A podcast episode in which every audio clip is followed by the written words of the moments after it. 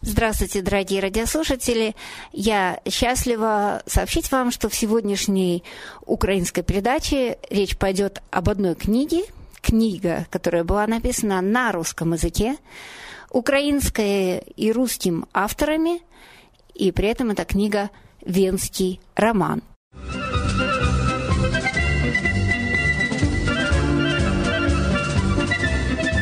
Роксолана Микита и Сергей Спирихин. Незабываемое кино, незабываемые звезды.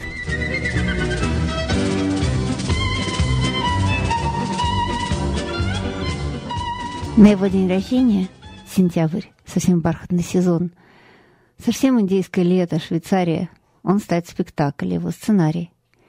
Я появляюсь в Швейцарии с подарками. Подарки непростые. В его записной книжке я нашла его абстрактный автопортрет – Тут в книге рисунок, несколько точек и э, совершенно действительно абстрактных э, линий. Как видим, мой Карл очень запутанная личность и черти что о себе воображает. И я перерисовала этот автопортрет на холсте художницы мастерской. Рисовала неделю, но все не получалось, как у него. Закрашивала белым и рисовала опять. Извела у художницы все краски, все белила. А, толщина слоя была уже 4 сантиметра. И вдруг, вот оно, рука Карла. И я художник.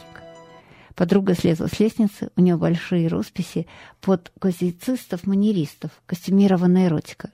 Вытерла руки о рабочую тряпку, прищурилась. Ну, она круто. Заслуженная похвала мастера. И с этой копией я приехала в Швейцарию. И была еще кассета с итальянской песней – романсом Арии, помните, пел Ильича на повороте? «Мама, я тебя никогда не забуду. Ты самая красивая песня». Прекрасный голос, полный тоски о страсти. Так глубоко и чисто могут петь только итальянцы. Но я переменила слова. «Карл, я тебя никогда не забуду. Ты самая красивая песня» и попросила это исполнить оперного певца, моего знакомого из Киевской консерватории, случившегося здесь с ангажментом. И эти подарки, присовокупляя поцелуи цветы, и были преподнесены моему возлюбленному сценаристу на могиле Канеке Джойса –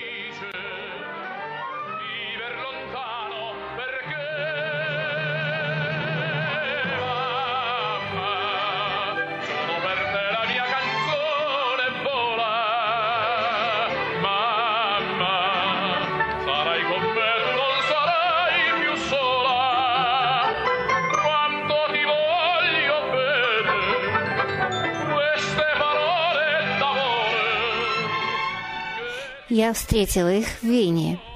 Они тоже встретились в Вене. Как это произошло? Ланна приехала в Петербург и ходила по Эрмитажу по следам ковчега Сакурова вместе с Сашей Линым. Саша и Лин э, и Лана познакомились через э, галерею Барей, Ольгу Бригадову, ну и всю вот эту вот тусовку.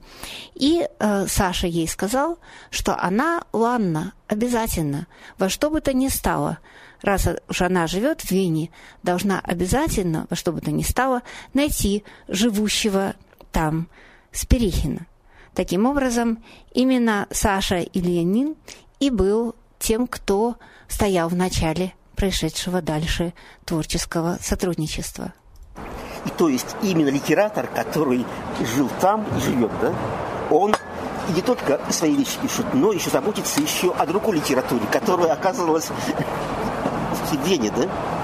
И он, ну, как мэтр, ну, как и друг, он просто дал такую записку, что иди в ту сторону. А может же это была такая сказка, да? Что когда Баба Яга и говорит, что вот тебе клубок, иди и там ты это все найдешь. То есть, в смысле, Саша, в смысле, выступил и крестным отцом, и Бабой Ягой. Да? А откуда ты знаешь Сашу? А Сашей мы уже, наверное, 30 лет знакомы, потому что мы ходили когда-то в те времена еще советские в Литок к Виктору Сосноре.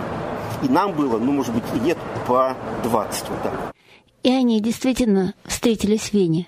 Где это было возле, возле Штефанс дома, угу. возле собора. Просто я помню, что Серж, он только приехал, И, в принципе, насколько я понимаю, не, не, не все места знал. То есть мы договорились, скажем, в таком центральном месте. И э, Серж, ты помнишь, что было главным атрибутом нашей встречи? Был главный атрибут, который все потом не отходил от написания всей, всей книги. А, я пришел с каким-то зеленым чемоданчиком. Правильно. Был потрясающий зеленый чемоданчик. То есть, э, в принципе, этот чемоданчик больше всего меня соблазнил. То есть я подумал, так человек с таким чемоданом может выдать какой-то это какой-то текст, да? Да. Это был э, зеленый цвет в белую полосочку. Ну, а нашел я его, наверное, что помойки, как и всегда, то есть как все вещи. Итак, мы уже познакомились с двумя авторами, и с главной героиней романа, Ланой. И теперь нам очень важно знать, кто такой Карл. Да, вот это хороший вопрос. Причем здесь Карл. Вообще, вообще кто такой Карл? Серж. А ты уже забыла? Не помню. Вот, женская память, да? Вот, эти женские чувства. Вот и верь им, и после вот этого всего, когда где-то на протяжении полтора года, да, и на протяжении полутора лет нет, дольше. Дольше. Почти три года. Лана ухаживала за Карлом.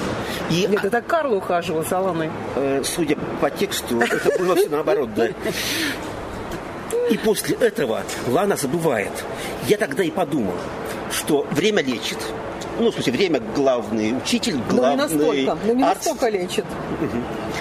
Вот. И я решил Лане чуть помочь, чтобы зафиксировать эти ее э, слепые чувства на бумажку, чтобы спустя какие-то годы это все осталось, а не ушло бы куда-то бы э, э, куда-то в песок и не просочилось на эту сторону земли, да?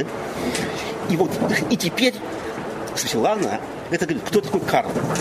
Карл – это ее любовник, в который она была, в которого была очень сильно влюблена. И они даже дали зарок вместе или умереть, или э, а, и, и любить до гроба, да? Вот. А прошло всего и три года, книга осталась, любви не осталось никакой. Какие три года? Прошло 10 лет. А в чем был замысел? Зачем ты встречалась с Сержем? Что ты хотела? Мне очень понравилась его литература. И подумала, а может мы что-то сможем вместе сделать, вот какой-то какой совместный проект, потому что я не хотела писать одна, потому что я боялась, э, я, я, я, я не люблю же женские романы. Мне хотелось такой жесткой, жесткой прозы. То есть ты с самого начала встретилась с ним, чтобы написать книгу? Я не знала. Нет, я, я не знала, вообще я хотела с ним познакомиться, я не знала, как у нас получится, что у нас получится. То есть это же, ты же не можешь писать, понимаешь, это ты проживаешь с этим человеком э, как Все бы понимаю, жизни, понимаешь? Была?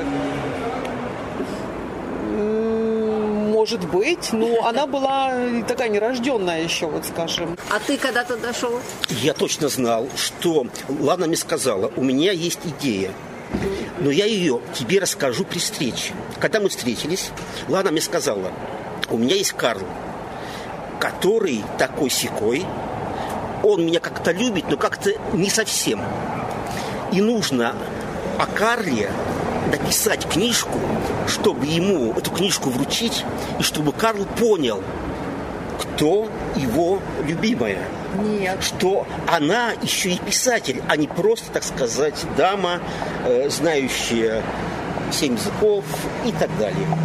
И вот эта идея, что мне нужно помочь, чтобы соблазнить Карла книжкой, в меня запала с первой секунды. У и я подумал, идея. я подумал, что наш христианский долг это помогать людям, а тем более людям, а тем более Лане, которая оказалась в беде. И только по христианским мотивам я решился помочь Лане в соблазнении второй раз Карла, но уже соблазнение не в чувственном это, плане и не в этом же образном, а в логическом, в литературном и в рефлексивном. И вот эту идею э, чувства и превратить литературную рефлексию у меня сидела до конца этой книжки. А теперь оказывается, что у нас ну, как уже не было идеи, и что мы это просто это, писали, так сказать, э, в смысле, ради собственного все-таки удовольствие, да, а это было именно удовольствие спасения, спасения Иланы и Карла. Ну, а заодно и, в смысле, австрийской литературы уж на русском языке. А удалось вам а, спасти Ланну и Карла? Удавалось где-то в течение всей этой работы. Но как только работа закончилась, э, от Карла след простыл, кажется. Совершенно не так.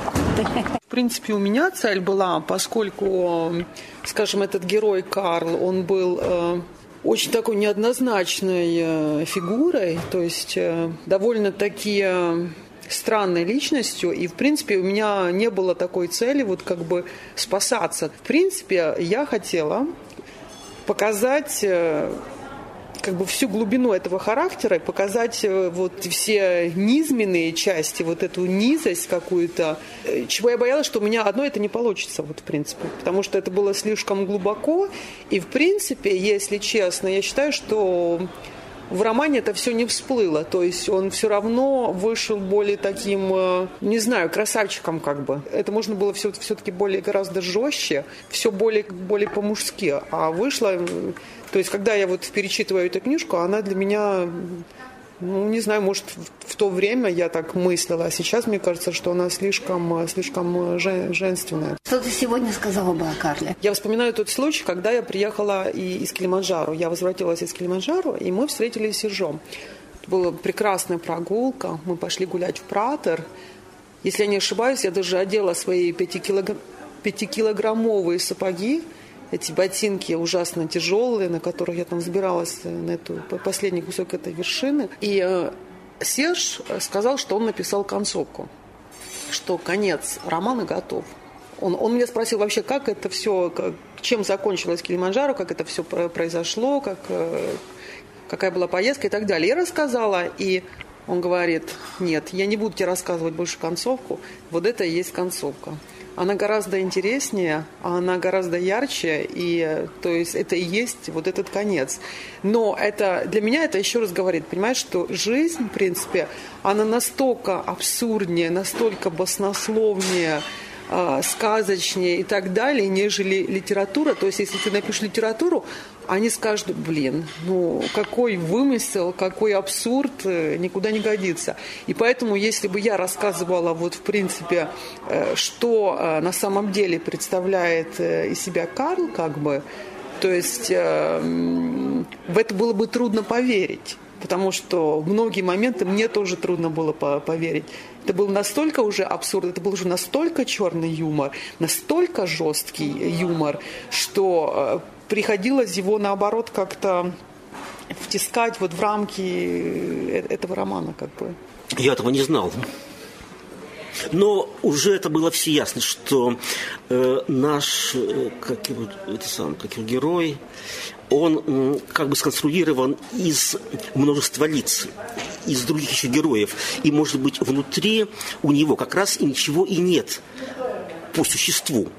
Поэтому однажды со слов, со слов Ланы я и спросил, что а Карл существует или это именно же твой карлообразный вымысел? Вот это слово карлообразный вымысел, мне показалось, что Лана сама сконструировала всю эту ситуацию – и выдумала и Карла, и пьесы, и саму книжку, и все подробности. Уж но потом, когда казалось, что это все правда, но это еще и полуправда, то есть самых, в смысле, видимо, жестких вещей, или самых чувственных, или э, самых запутанных, в смысле, Лана мне никогда не рассказывала из-за боязни, ну, возможно, эм, в смысле, вывести эту, эту книгу на какой-то ну, и порнографический, реалистический э, как уровень пусть. Потому что сама книжка, она как раз и получилась э, такая постмодернистская. То есть там очень много игры с, с этими смыслами э, влюбленности, э, с с, ну, там, системой, с эстетикой э, сентиментализма, э, с романтикой. И, но когда эти слова, они облегаются в, в такой холодный текст, то эти все чувства и прорывы, или э, смысле, такие же улеты в, э, в нереальной сферы, пусть, они получают э, в смысле, выражение, Саша, довольно же нежное и довольно читабельное, и довольно литературное.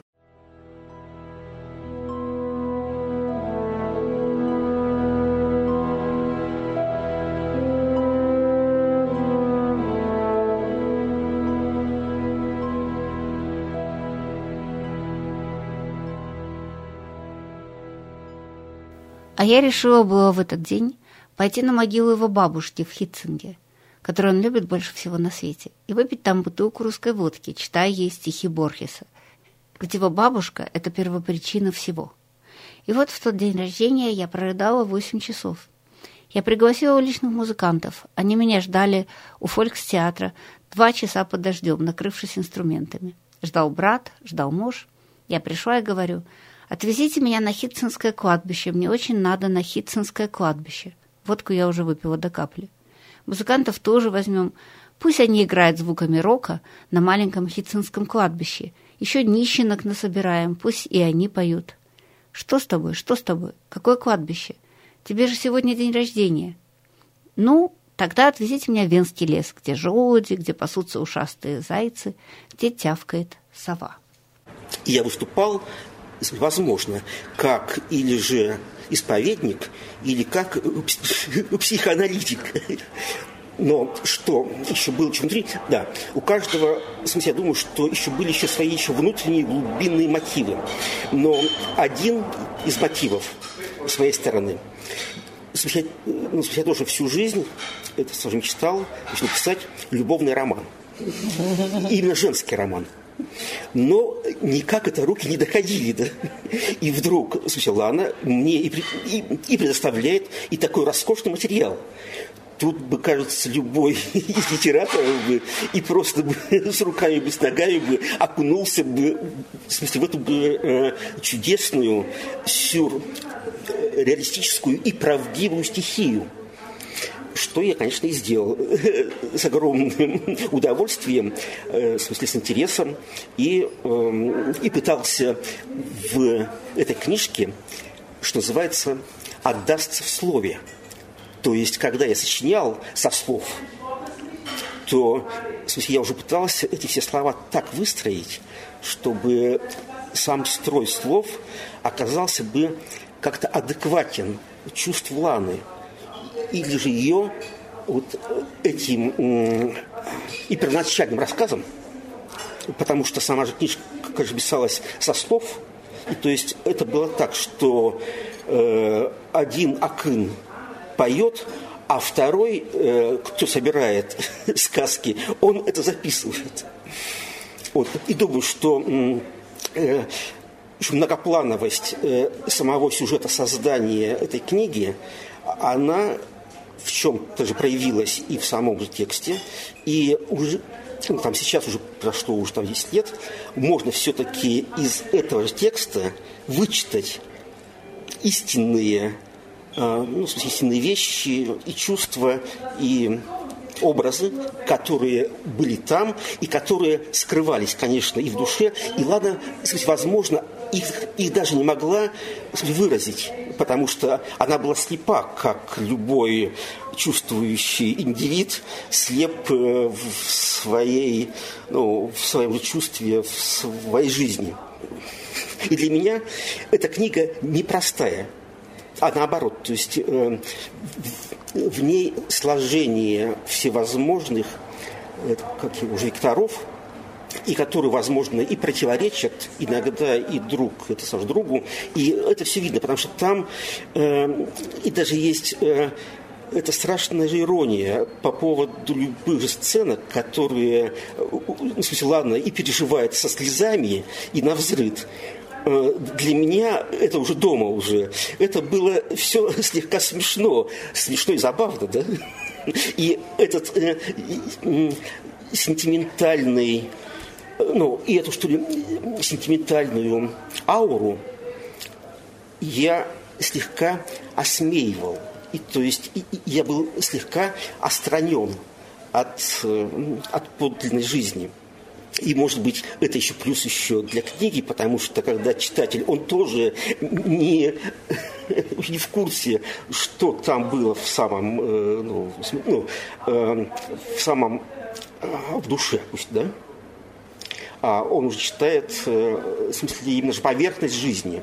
А поверхность жизни как раз вот эти ли слова, но которые, слава богу, были стройно сказаны, стройно написаны. Я просто хотела бы добавить, вот э, просто тут не только тот вопрос, вот кто такой Карл, тут еще тот вопрос, э, кто такая Лана вообще. Да, да. Потому что вот роман, скажем, то есть что забавляло меня, например, э, может быть, не забавляло Лану, да, и, например, такой вот вопрос, скажем, вот Лана, вот как героиня этого, этого романа, то есть постоянно постоянная игра. Вот, например, Карл, он никогда не мог понять, э, э, когда она играет, а когда нет. И это было как бы еще двойное напряжение, потому что он же-то драматург, он драматик, он работает каждый день с актерами и так далее. А тут вот э, эта простая украинка, которая там не актриса и так далее, она сводит его просто с ума в этом отношении, потому что он никогда не знает, э, это правда или это вымысел. Ну что постоянно вот э, здесь постоянно появлялась вот эта фигура как бы как это сказать, это, ну, ну, как бы искусственное, да, то есть вот это а, а, а, artificial, вот это, как бы, что ты никогда не знаешь, сейчас э, это, это правда или это вымысел. Вот, и э, еще был такой один момент, когда, значит, эта книга вышла, э, ну, то есть эта книга должна была выйти в Узбекистане, и Серж общался со своим другом, э, тоже там с писателем, и э, этот писатель, конечно, он не верил э, в существование Ланы, да. И однажды, когда я ехала в Узбекистан, э, я ему просто написала mail, я ему позвонила и говорю, давайте мы встретимся. И он был просто в шоке, потому что для него это была совсем, э, ну, как бы искусственная фигура, все, все выдумка. А тут появляется, то есть герой не герой, э, протагонист не протагонист, появляется просто, пытается как бы встретиться с ним в реальной жизни. А для вот. тебя это искусственная фигура или нет? Э, искусственная фигура это плохое выражение. Это плохое Скажу выражение, так, да. Для тебя, Лана, mm. это ты, вот когда ты это видишь, это твой портрет? Много. Но э, я говорю, если бы это было бы до конца, тогда это было бы гораздо смешнее, абсурднее. И я, я просто боялась идти до такого вот, э, ну, как бы... В драматургии просто никто не поверит. Нет, я имею в виду сама фигура, персонаж. И, фиг, и фигуру такую не поверит. Потому что она покажется тебе слишком э, выдуманной, понимаешь? Она покажется тебе вымышленной, слишком вычурной, слишком э, взбаломошной. И... Как происходил вот процесс написания книги? Чего не произошло и о чем я больше всего жалею – в принципе, надо было писать книгу о том, как писалась книга. Потому что это еще один подтекст, и это, мне кажется, был один из самых интересных. То есть э, самый, вот, самый такой замечательный, воодушевленный момент был, когда мы встречались с Сержом, вот как он сказал, что он вот э, один поет, а второй записывает когда мы встречаемся, и он, а встречались мы все время в таких тоже местах, сцены такие, скажем, какие-то. То есть это было, я не знаю, или какой-то музей, или какая-то свалка, или кладбище. То есть это был перформанс. Это было вот написание этой книжки, это был перформанс.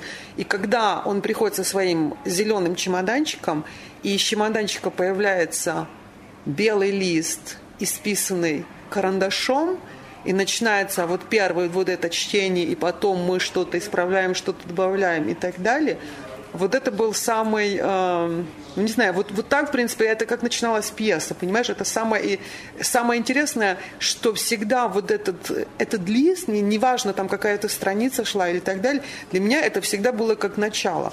Вот как начало, а мне кажется, вот начало самое важное, это как в фильме, это как вот в пьесе, начало самое важное. Вот первые там 15 э, секунд, и вот когда я слушала, вот если мне интересен был вот этот текст 15 секунд, значит текст удался, понимаешь? И тогда э, игра как бы продолжалась. И, в принципе, всегда это было вот, вот так, да?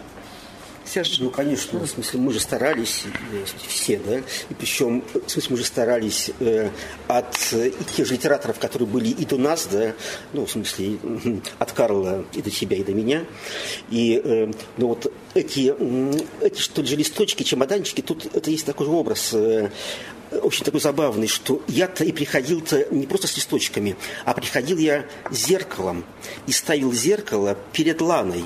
И Лана смотрела в зеркало, удивляясь и узнавая и не узнавая себя. И то есть, когда она читала эти листочки, которые она уже рассказала уже, да, а на следующий день они были, в смысле, выведены уже на компьютер, и, ну, в смысле, да, и на лист, то она читала со страшным удовольствием. И это я помню. Я давал эти листы Лане, она сидела, пусть есть на ступеньках или же на перилах, и качала ногой, и читала. И покачиваясь, она читала, и чуть ли, ну, в смысле, вот это, это был такой же маятник, который узнавал себя в этом зеркале, и, и текст и тоже плыл, и потом она говорила, здорово. И вот тут она опять вдохновленная, что увидела себя чужими глазами – и что вроде бы э, образ и ничего идет. Она начинала, да, и подыгрывать, и под этот уже текст, и по то, что она сказала, и уже начинала уже, возможно, даже сочинять.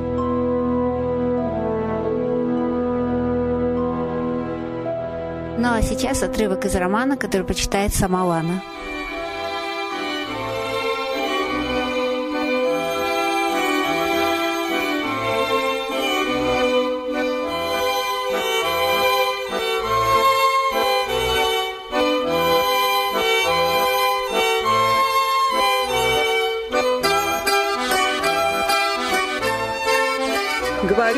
Карлу, когда мы договорились встретиться на пустыре возле его дома. Он вышел на 15 минут, якобы за сигаретами.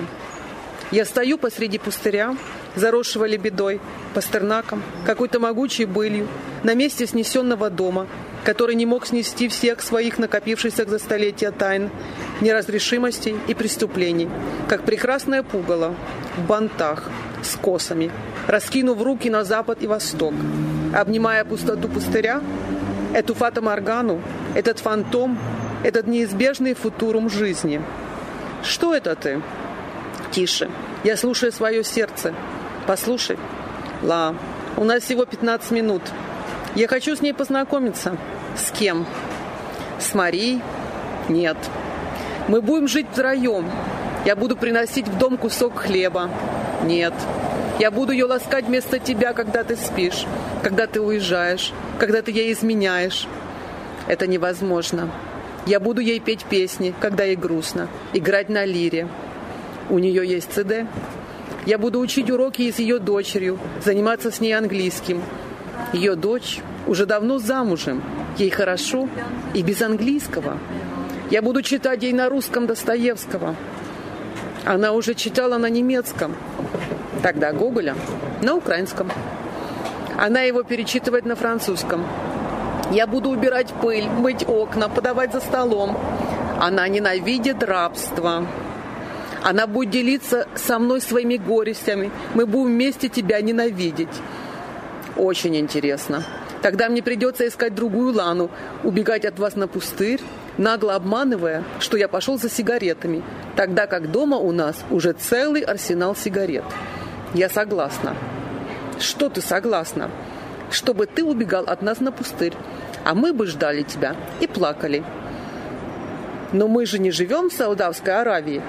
У нас не ЮАР, мы в католической Австрии, среди готических соборов, Иисус Христос или Кур завещали нам моногамную семью. Хорошо, у тебя же связи. Попроси, чтобы с Рыдом Склестелем изменили законодательство, узаконили многоженство для страждущих и жаждущих. Ведь Европа уже давно под властью турков. Разве? А ты не заметил? Хорошо, я поговорю с канцлером. Когда? На днях. Поторопись. Хорошо. А то твоей единственной жене грозит опасность. В каком смысле? Она может не дожить до принятия закона. Да, но такие радикальные законы готовятся тысячелетиями. Тем хуже для единственных жен и тысячелетий. Что ты задумала? Апельсины. Какие апельсины? Испанские.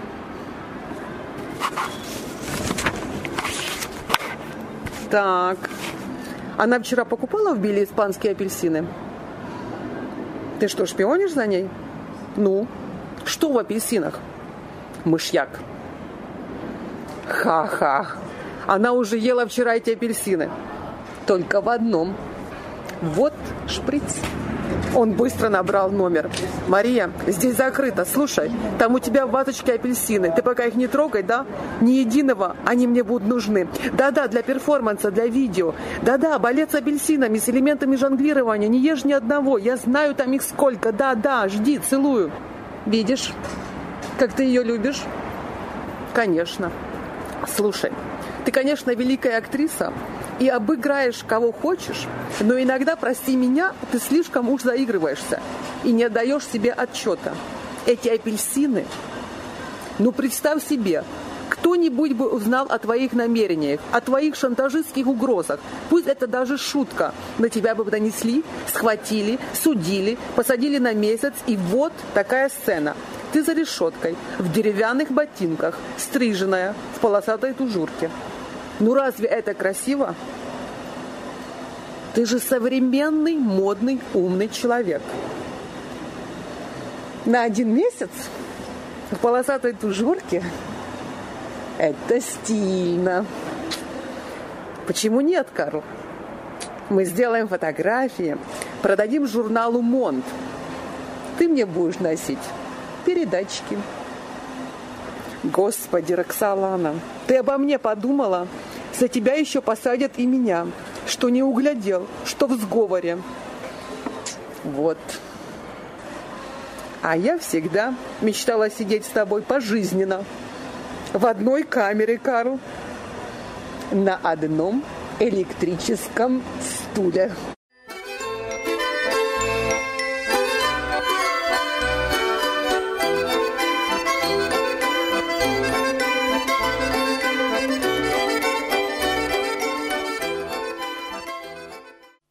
Напоминаю вам, что вы слушаете отрывки из э, романа Роксолана Микита Сергея Спирихина «Незабываемое кино, незабываемые звезды». И вы также слушаете интервью с авторами, которые я записала в Вене с ними совсем недавно. вот.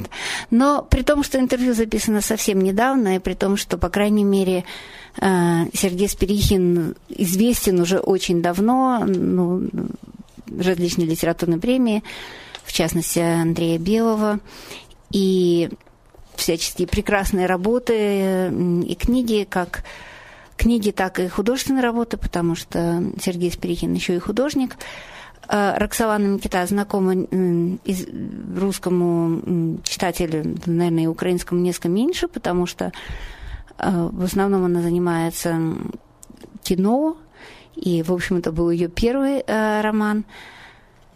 Добавить мне хотелось бы еще такую вещь, что я абсолютно не понимаю, почему так мало известен этот абсолютно замечательный, потрясающий с моей точки зрения роман, один из лучших написанных за последние годы на русском языке, а написан он уже, между прочим, 10 лет тому назад.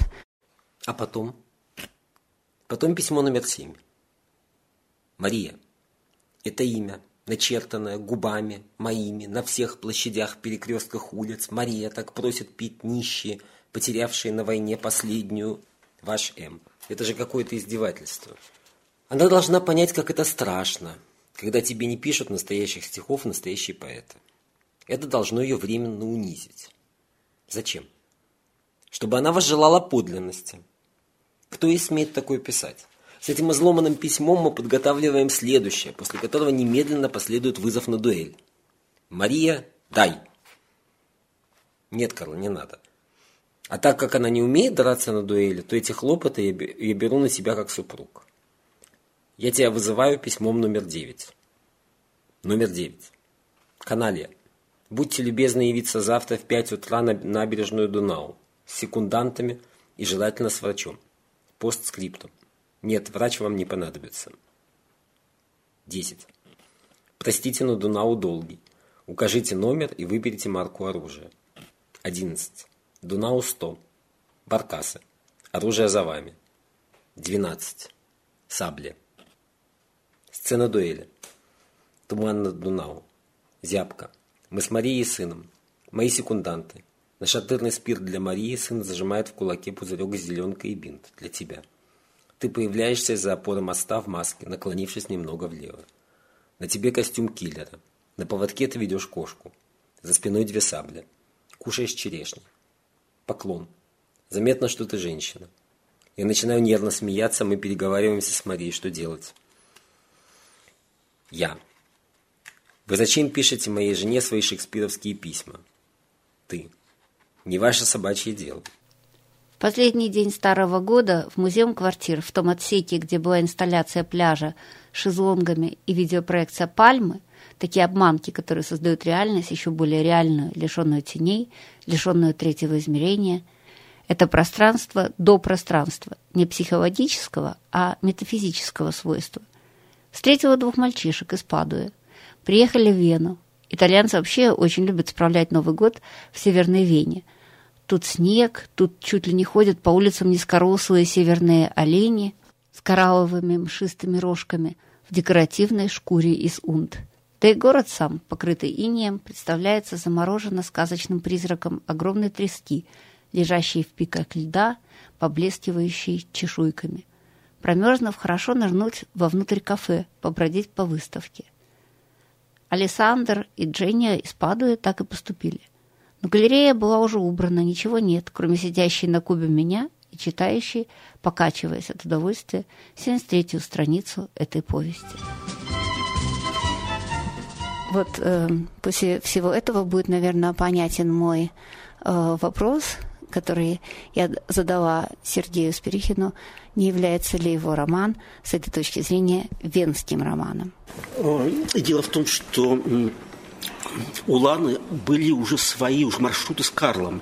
И чтобы мне это все было вживую ясно, где, ну, что там за пейзаж, какой был свет, как, ну, в смысле, какая была, э, в смысле, или же погода, да, или эти все мелочи. И она водила по этим старым, старинным, своим любовным, это как его местам, уже меня, да, чтобы я и тоже как будто бы проникся этим, чтобы это все увидел, а главное, э, чтобы, возможно, же прочувствовал себя еще вторым, еще Карлом. И что, может быть, чтобы для художника и перевести себя в другое измерение, ему, ну, ему нужны какие-то как его, способные средства пусть. И, возможно, эти, эти именно путешествия, они были э, одним из этих средств, средств, которые и давали мне еще э, саму картину э, происходящего и не, и не только со да, а еще что как вживую и что ли и прочувствовать. И, возможно, тут одна из систем самого же писательства. Когда у Пруста были какие-то проблемы с запахом роз, то он собирался в ночь и уходил на ту набережную, где эти розы когда-то еще пахли. И он снова и переживал это свое чувство, ну, и переживая, воспоминал его. И потом, и потом, уже, и потом уже описывал с уже подробностью, э, как будто бы уже очевидца. В смысле, возможно, это была одна из таких, в смысле, Ланиных стратегий для писателя, а возможно и для себя. Она хотела еще раз еще пережить те самые места, где они были с Карлом. Вот это, ну, это просто, в смысле, видимо, ее хитрость.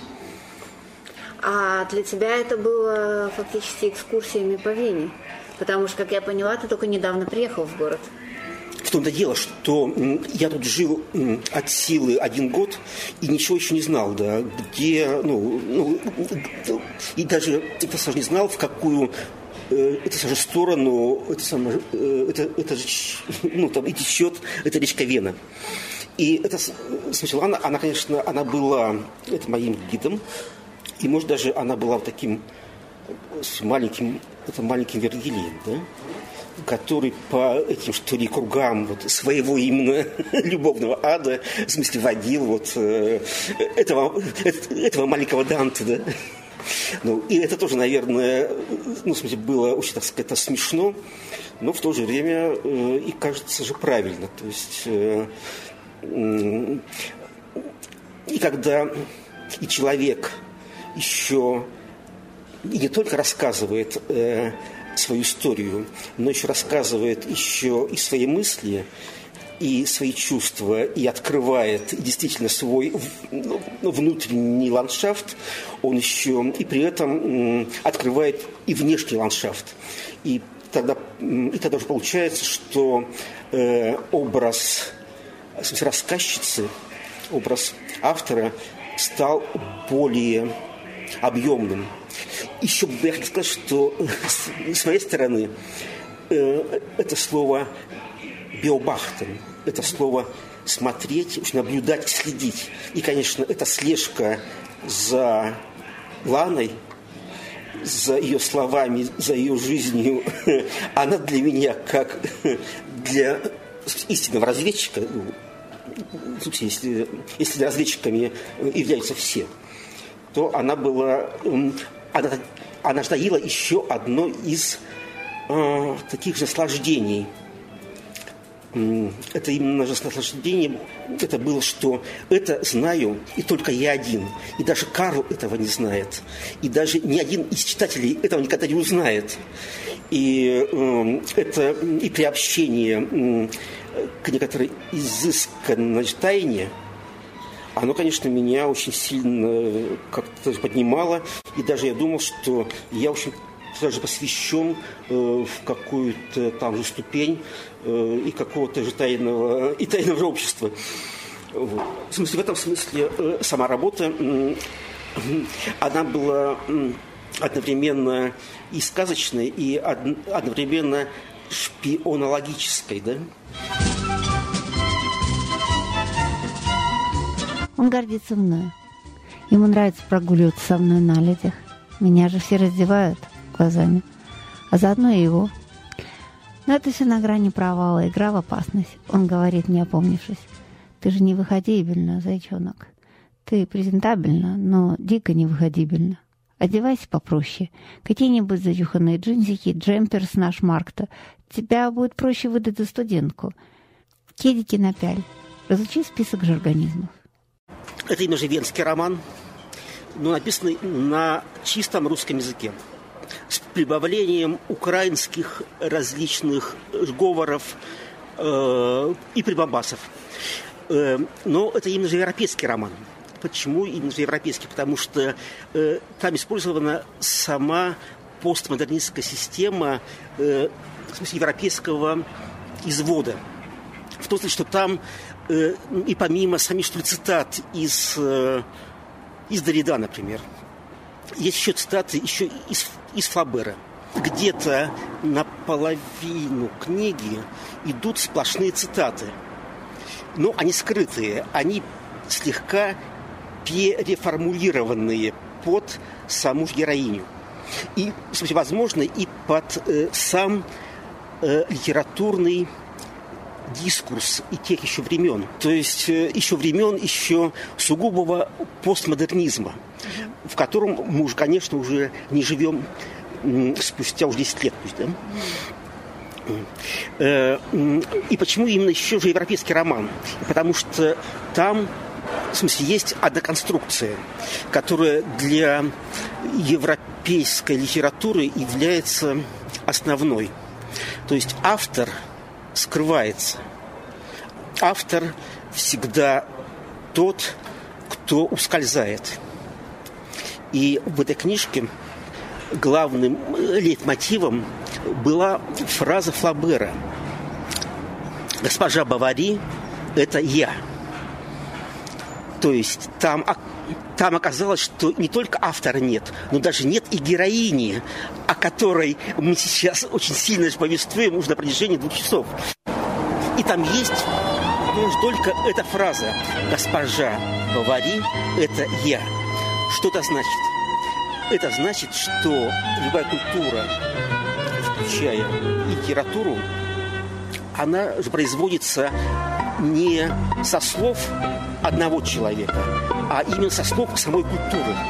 То есть сама культура, сам язык, он говорит. И это говорение самого языка оказывается европейским срезом для нашего времени.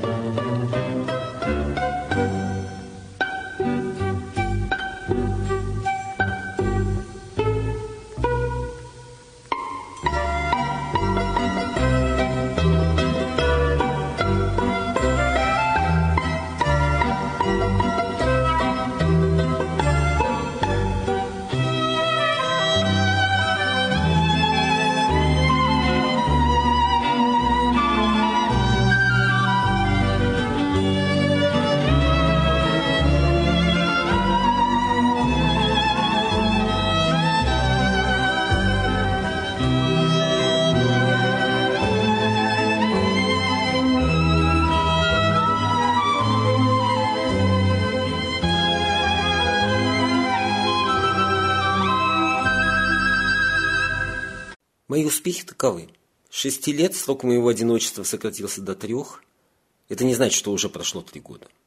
Но как в сказке мы договорились, просто отняли на бумажке. Он пошел на это, как мне показалось, с некоторым легкомыслием. Шесть-три, какая разница, когда счет идет на года. Далеко. Все это как бы за горизонтом реального времени. Скоро Рождество, а до него и дела нет. Только видно, как воздух как бы окаменел – надо одевать шапку с ушами. Поставили деревянные киоски, в которых кипятятся бочонки со сладким вином. В витринах прибавилось игрушек, открыток, свечек, ангелов на нитках. Театралы готовят спектакли о чертях, гримируют на все лады эту нечистую силу. В лесу доживают невеселые дни елочки. Темнеет рано. Вена блестит, горит, зловеще искрится, как ангин. А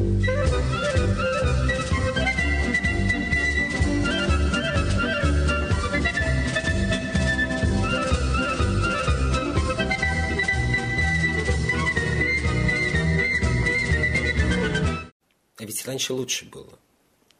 В эпоху сентиментализма. Все играли в любовь, как в Персии в шашки. Любовь и природа, все остальное оказалось ничтожным. Бесхитростные умы разыгрывали хитроумные партии. Во времена наивных знаний. Такие сильные страсти. Грезы, смутные образы, зыбкие очертания, благоговейный лад, своеобразная меланхолия, взволнованная сосредоточенность, святая ложь, затуманенный взгляд, двусмысленная репутация, наигранные угрызения совести, отрадные надежды, легкомысленные одежды, ангел мой, ангел мой, досада, случайность, широко раскрытые глаза, подлец, подлец, бесконечная нежность, заслуженная милость, бесчестие по собственной вине, тревоги, печали, унижения, ужас одиночества, охваченность опьянением, сливание в долгом поцелуе, пронзительный, раздирающий смех, утраченное блаженство, смиренная гордость, неизъяснимый аромат, невозможный шарман, жеманная проказница, прозрачные намеки, холодный ответ, мгновенная вспышка, прикосновение развратника, связь с особой предосудительного поведения, свежий воздух, нечаянный обморок, зловещие галлюцинации, великие бедствия, жалобные трели, беспредельное блаженство – Удачный выбор. Жар объятий, ложа смерти, яд, поцелуя, капля крови, знак руки, отвратительное таинство туалета, странная печаль, безмолвное оцепенение, ласкающая интонация, взвинченные нервы, литературные замыслы, курительные свечи, не в силах противиться своим желаниям. Дорогие безделушки, детские шалости, сердечное влечение, великая любовь. Напоминаю вам, что вы слышали отрывки из романа и интервью с его авторами «Незабываемые звезды», «Незабываемое кино», Роксолана Микита и Сергея Спирихина, украинской режиссера и писательницы, и русского писателя из Вены. И мне хотелось бы дать заключительное слово авторам. Это Вена это настолько и как бы интимные места вот, э, вот этого Вергилия, э, потому что, как я уже сказала, в принципе, это тоже это вот эта любовная интрига, как бы, это она тоже как бы, э, во-первых, она игра и, и атмосфера настолько важна для этого романа, что без атмосферы просто, ну, не, не может быть этой книги, поэтому вот э, каждое место, оно связано с чем-то, то есть там кладбище, там, э, не знаю, там прогулка там на, на реке или театр и так далее. А, и еще главное, что вот, например, тоже вот как театр, э, в те, вот в театре что самое интересное? В театре самое интересное это кулисы. И причем кулисы, когда, э, когда идет сама пьеса. То есть никогда вот ты сидишь в зале, э, зритель в зале, это неинтересно. Потому что это все, это одна только, это вот одна то, что вот, э, это получается текст хорошо, это иногда это получается такое мучнее зрителя, например. А за кулисье это самое интересное, потому что ты видишь, ты видишь пьесу в пьесе, ты видишь, что происходит сзади, и вот это, и э, для меня, то есть это было самое интересное, поскольку тоже Карл как бы человек э, театральный, и вот именно вот это закулисье, как бы, вот, вот, вот это и самое, самый интересный момент, как бы. Это такое равновесие между исполнителем и зрителем, между актером и ну, посторонним человеком. И между и такой же майей, которая вокруг нас, и этим, что ли, субъектом, который и переживает эту майю, или верит ей, или же нет, ну, ну или же входит ну, в нее, или же сам же ее и выдумывает. И в этом смысле, что все эти субъекта, и мне кажется, они остались субъектами, и причем и при своих, что называется. То есть игра была очень такая жесткая, крупная, но когда э, она закончилась, э, оказалось, что все ставки, они оказались целыми. Э, все люди оказались живы, никто ничего не выиграл и не проиграл, а просто э, свершилась сама игра. И, и это свершение игры, жизненной, художественной, да, это именно самый главный успех для всех участников э, э, э, этой э, страшной авантюры. И получается, что пираты, они просто э, в смысле, разграбили и другие суда, но в то же время они разграбили свое собственное здоровье и прокутили все свои награбленные сбережения. И, и то, что осталось в конце, это осталось именно чувство исполненности некоторого события. Событие было – и этого, кажется, всем было уже довольно. И почему и после этого никто из участников и даже и не вспоминал и друг о дружке, то есть все как-то на очень, на очень долгое время они просто разошлись. Потому что они все свое сделали. И, и каждый это сделал ну, на и тот э, самый же уровень своих, так сказать, способностей, и моральных смысле установок, и беспринципности, и э, все, что у них было за душой, они это поставили на кон и вышли, пусть опустошенными, но с прибавкой вот этого огромного опустошения. То есть, а как мы знаем, э, самое сокровенное, э, ну, сокровище это именно для пиратов, правда. Сокровище это наш опыт.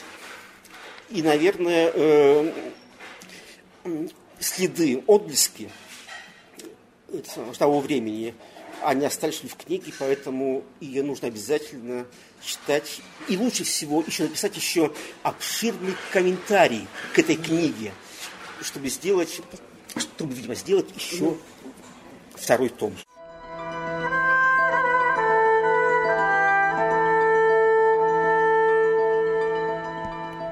Пусть это будет сценарий, пусть будет кино на бумаге, чтобы представить все снова, пока еще есть время, пока венский ветер не